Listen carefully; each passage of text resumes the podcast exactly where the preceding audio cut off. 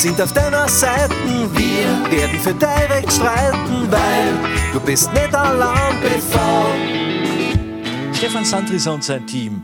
Information aus erster Hand. Ja, liebe Kolleginnen und Kollegen, willkommen zum vierten Podcast, dem Podcast des Zentralausschusses Kärnten. Ähm, heute mache wieder ich das und zwar gemeinsam mit der Sabine Hochkircher, die Dienststellenausschussvorsitzende im Bezirk Feldkirchen ist. Danke Norberter, dass du die Technik wieder übernimmst. Sabine, schön, dass wir heute da im Zentralausschussbüro zusammensitzen. Ich weiß nicht, ob die in Kärnten oder von allen Zuhörern, die dabei sind, alle kennen. Magst du dich kurz vorstellen? Gerne. Zuerst einmal danke für die Einladung, dass, wir heute da, dass ich da dabei sein darf heute. Ja, ich bin äh, im Zentralausschuss äh, Mitglied und äh, eben Personalvertreterin im Bezirk Feldkirchen, die A-Vorsitzende. Und ich bin aber auch Schulleiterin von einem Schulverbund im Bezirk Feldkirchen mit drei Volksschulen, äh, das mich natürlich auch sehr fordert. Sehr interessante Kombination, Schulleiterin zu sein und Personalvertretungsvorsitzende am Bezirk. Darüber werden wir später noch reden. Wir haben heute uns gedacht, wir werden ein bisschen euch erzählen über die äh, Corona-Öffnung, nachdem der Schulbetrieb ja seit äh, einer Woche jetzt an läuft. Ein bisschen, wie schaut es aus mit dem Maskentragen, mit dem Testen, vor allem auch bei den Lehrerinnen und Lehrern. Und der zweite wichtige Themenbereich heute äh, wird sein, die Rahmenbedingungen, die es bei den Bewerbungen gibt. Jetzt wird es dann bald auch zu den Ausschreibungen der Planposten kommen. Die Podcast Hörerinnen und Hörerpost. Ja, Sabine, wir haben uns ja gemeinsam die E-Mails angeschaut, die uns die Hörerinnen, die Kolleginnen und Kollegen geschickt haben. Was ist da so vorkommen? Es gibt sehr viele positive Rückmeldungen, was äh, unsere Arbeit bestätigt, glaube ich, und äh, dass da Zufriedenheit herrscht, sowohl von den Lehrern als auch von den Schulleitern, dass wir da wirklich versuchen, sie nach bestem Wissen und Gewissen zu unterstützen. Äh, sehr viel Danke ist eben dabei bei diesen Mails, was uns sehr freut und weiter so, was wir natürlich gerne machen. Äh, und äh, was uns halt auch wichtig wäre, wenn ihr uns eine Mail schreibt, äh, bitte schreibt auch Themen hinein, die euch jetzt wirklich selber äh, äh, am Herzen liegen. Wir wissen ja nicht immer, was ist gerade aktuell für euch selber.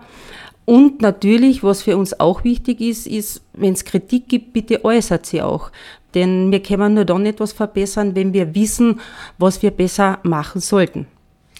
Ja, und das zahlt sich immer aus, sowieso an unsere E-Mail-Adresse botzast.gmail.com eine Mail zu richten. Es gibt ja immer eine Goodies. Wir haben schon äh, Strandtücher versendet und äh, auch Regenschirme. Und diesmal mal wieder ganz was Besonderes. Die österreichische Beamtenversicherung, die ÖPV, ähm, wird uns äh, ganz was Tolles zur Verfügung stellen und wir werden an die ersten beiden, die uns ein E-Mail schreiben mit dem Wortlaut ÖPV ist wow. Die kriegen von uns ganz was Tolles, und zwar eine Sporttasche und in dieser Sporttasche ist drinnen ein Fußball, ein Volleyball, eine Wasserflasche und ein Leiball zur Verfügung gestellt von der österreichischen Beamtenversicherung von der ÖPV. Also wird dann auch in der Beschreibung noch drin sein, gibt uns eine Rückmeldung mit ÖPV ist wow an podcast.gmail.com.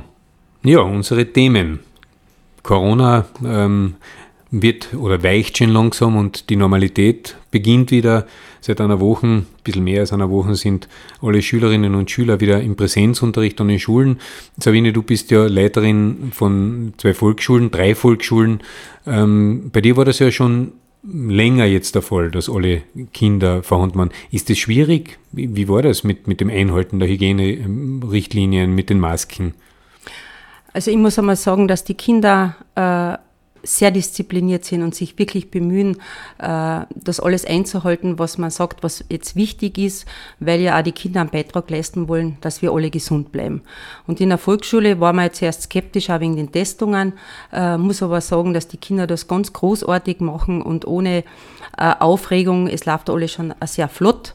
Und äh, wir haben ja das Glück, so sage ich es jetzt einmal, dass äh, bei uns die Kinder in der Volksschule ja die Masken im Unterricht nicht tragen müssen, sondern nur dann, wenn sie äh, die Klasse verlassen, also sprich, wenn sie aufs WC gehen oder äh, wenn sie ähm, zum Beispiel in den Turnsaal hinuntergehen oder hinaus in die Pause und dann dürfen sie wieder die Masken herunternehmen.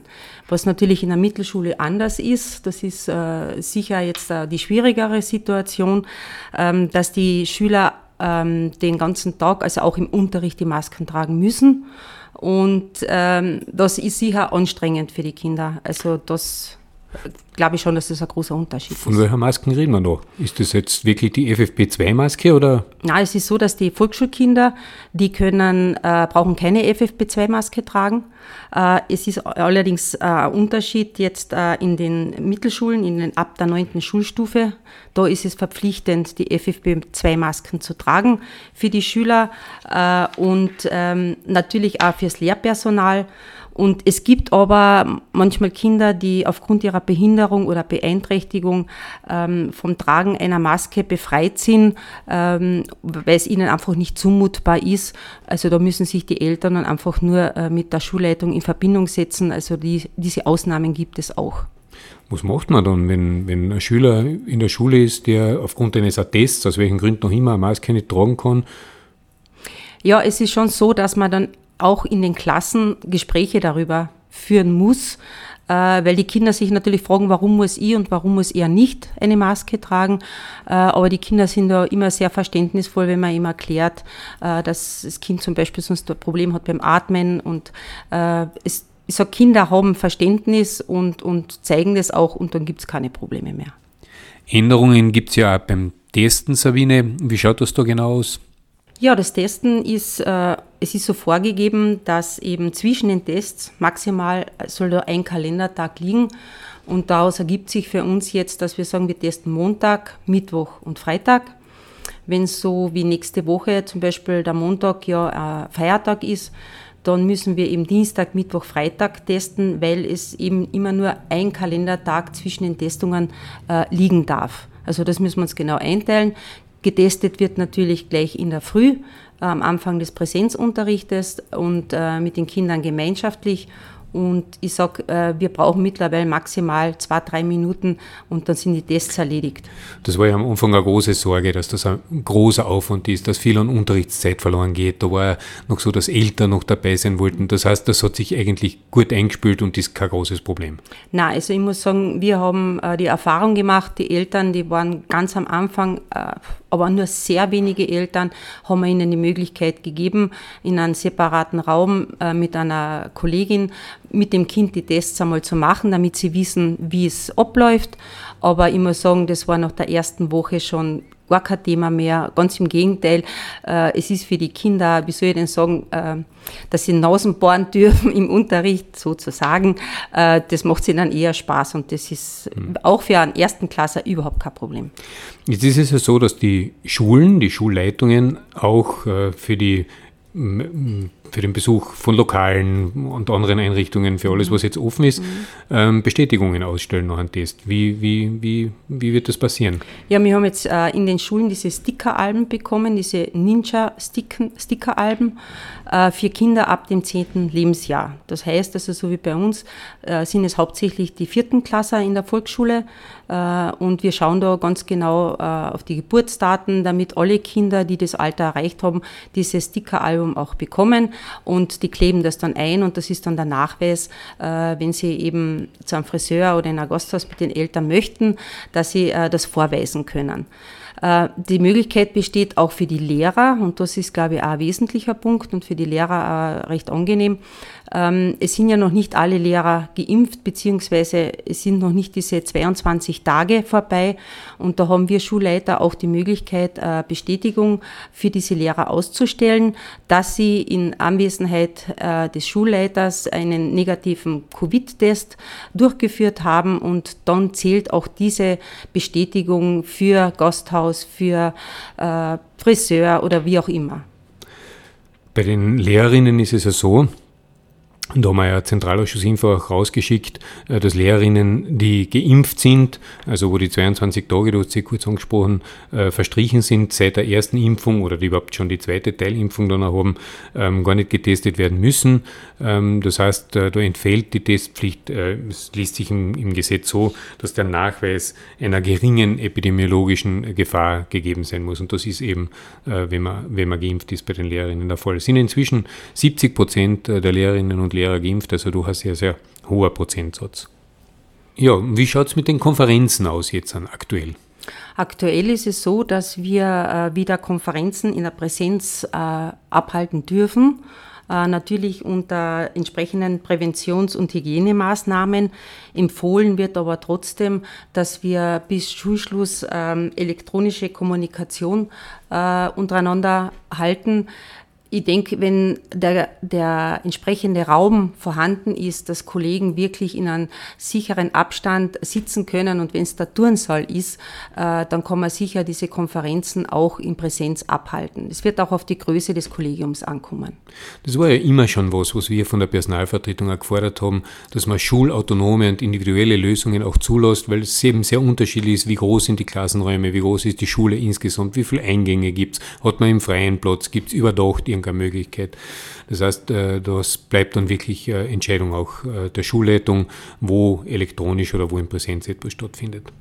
Ja, das Schuljahr neigt sich ja eigentlich schon fast dem Ende und trotzdem ist es jetzt eigentlich die Zeit, wo gerade die Personalvertretung sehr gefordert ist, weil wir ja schon das äh, nächste Schuljahr planen, zu planen haben. Es kommen da sehr viele Anrufe auch an uns Personalvertreter ähm, bezüglich, äh, wie schauen äh, Bewerbungen, wie können sie sich bewerben für den Herbst. Vor allem die Junglehrer möchten das besonders, also die brauchen da besondere Informationen. Vielleicht kannst du, Stefan, uns das jetzt einmal ganz kurz schildern, wie da der Ablauf ist.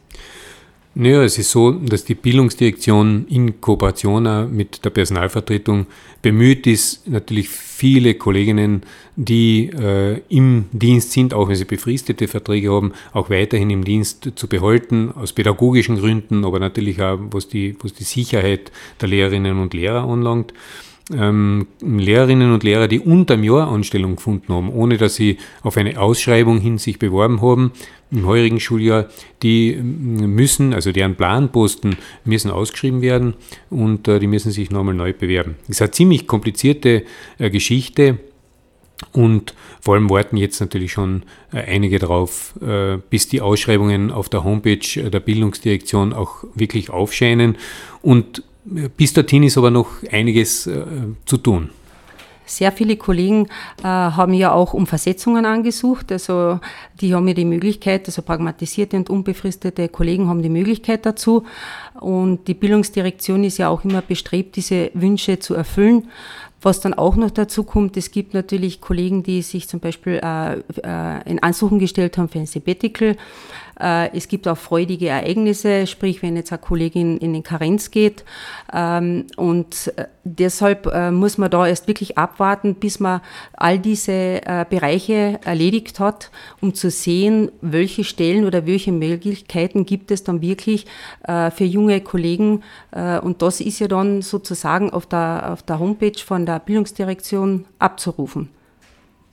Das heißt, es ist ja so, dass vielleicht jetzt äh, irgendwo an einer Schule man der Meinung ist, es geht jemand in Pension oder es wird irgendeine Kollegin schwanger, dann ist dort ein Platz frei. Muss aber nicht wirklich sein, weil vielleicht gibt es irgendwo anders, vielleicht sogar aus einem anderen Bezirk jemanden, der um Versetzung angesucht hat und dann ist dieser freie Platz plötzlich nicht mehr frei. Also erst wenn alle Versetzungen und alle weiteren Planungen äh, fertig sind, erst dann kann man wirklich sagen, welche Planstellen frei sind und die werden dann mit all jenen, die erst unter dem Jahr zur Besetzung kommen, sind daher auf der Homepage der Bildungsdirektion ausgeschrieben.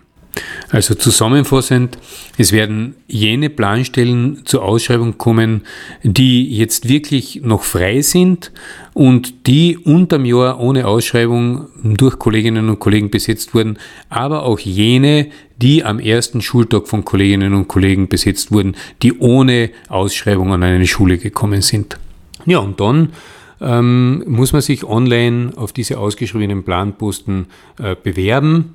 Äh, diese Bewerbungen werden von der Bildungsdirektion zuerst einmal geprüft, äh, natürlich gesammelt, dann geprüft und dann den jeweiligen Schulen, den Schulleitungen äh, zur Verfügung gestellt. Die Schulleitung schaut sich die erhaltenen Bewerbungen dann genau an und ladet die Bewerberinnen dann an die Schule ein zu einem Bewerbungsgespräch. Jetzt kein Hearing, aber es gibt ein Gespräch einfach über die Vorstellungen. Ähm, es geht natürlich darum, die Persönlichkeit, passt äh, die Lehrperson ins Team etc. Und dann kann die Schulleitung einen äh, Vorschlag, einen Dreiervorschlag an die Bildungsdirektion machen und die Bildungsdirektion weist dann aufgrund dieses Vorschlags auch der Schule eine Kollegin oder einen Kollegen eben zu. Es ist ein ziemlich äh, komplizierter und langwieriger Prozess und deswegen ist es auch wichtig, dass man den äh, Prozess möglichst bald einleitet und wir hoffen alle, dass äh, Anfang Juni die ähm, Ausschreibungen auf der Homepage der Bildungsdirektion auch schon veröffentlicht werden. So, dann hätten wir die die Themen ein bisschen besprochen. Natürlich nicht alles, vollständig kann man das gar nicht, ist ja alles äh, sehr viel weitreichender noch. Wenn es Fragen gibt, die offen geblieben sind, dann schreibt uns das bitte an podcast.gmail.com und wir werden dann beim nächsten äh, Podcast euch versuchen, die offenen Fragen oder offen gebliebenen äh, zu beantworten. Reinhören, informiert sein. Ja, Sabine, ähm, bevor wir den Podcast beenden, möchte ich dich schon was fragen, weil das auch immer wieder ein Thema ist. Äh, du bist, haben wir ja eingangs schon gesagt, Personalvertretungsvorsitzende und gleichzeitig Schulleiterin. Manche sagen, das vertragt sich nicht, weil du vielleicht nur die Interessen von Schulleitern vertrittst. Ist das ein Problem aus deiner Sicht?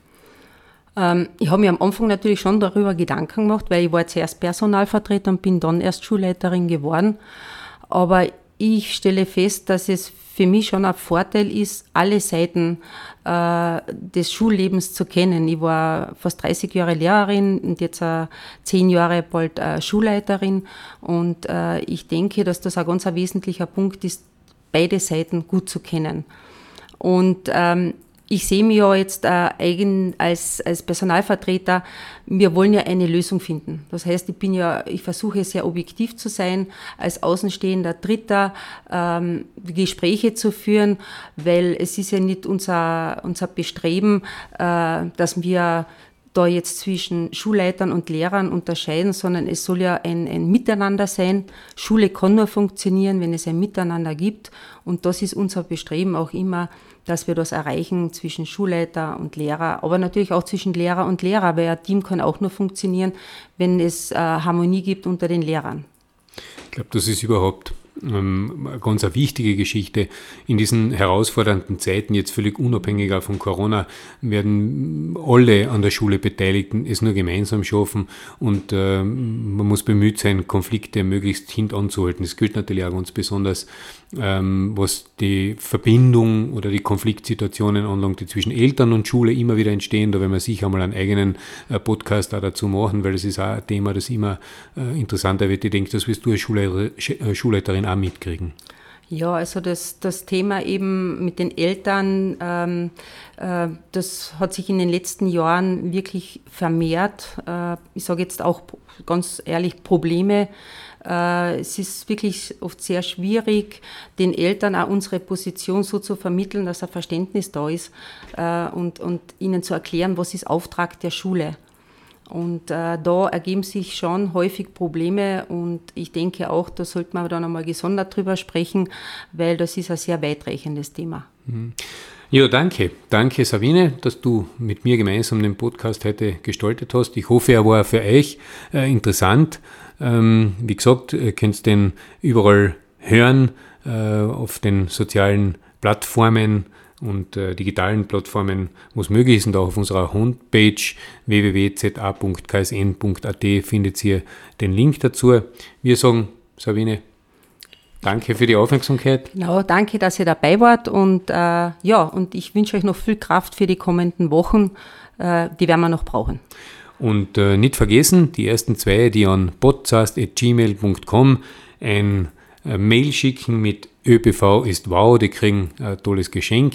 Äh, alle näheren Erläuterungen findet ihr in der Beschreibung zum heutigen Podcast. Das war's, alles Gute und vor allem bleibt gesund. Für dich. Wir sind auf deiner Seite, wir werden für dein Recht streiten, weil du bist nicht allein BV. Stefan Sandrisa und sein Team. Information aus erster Hand.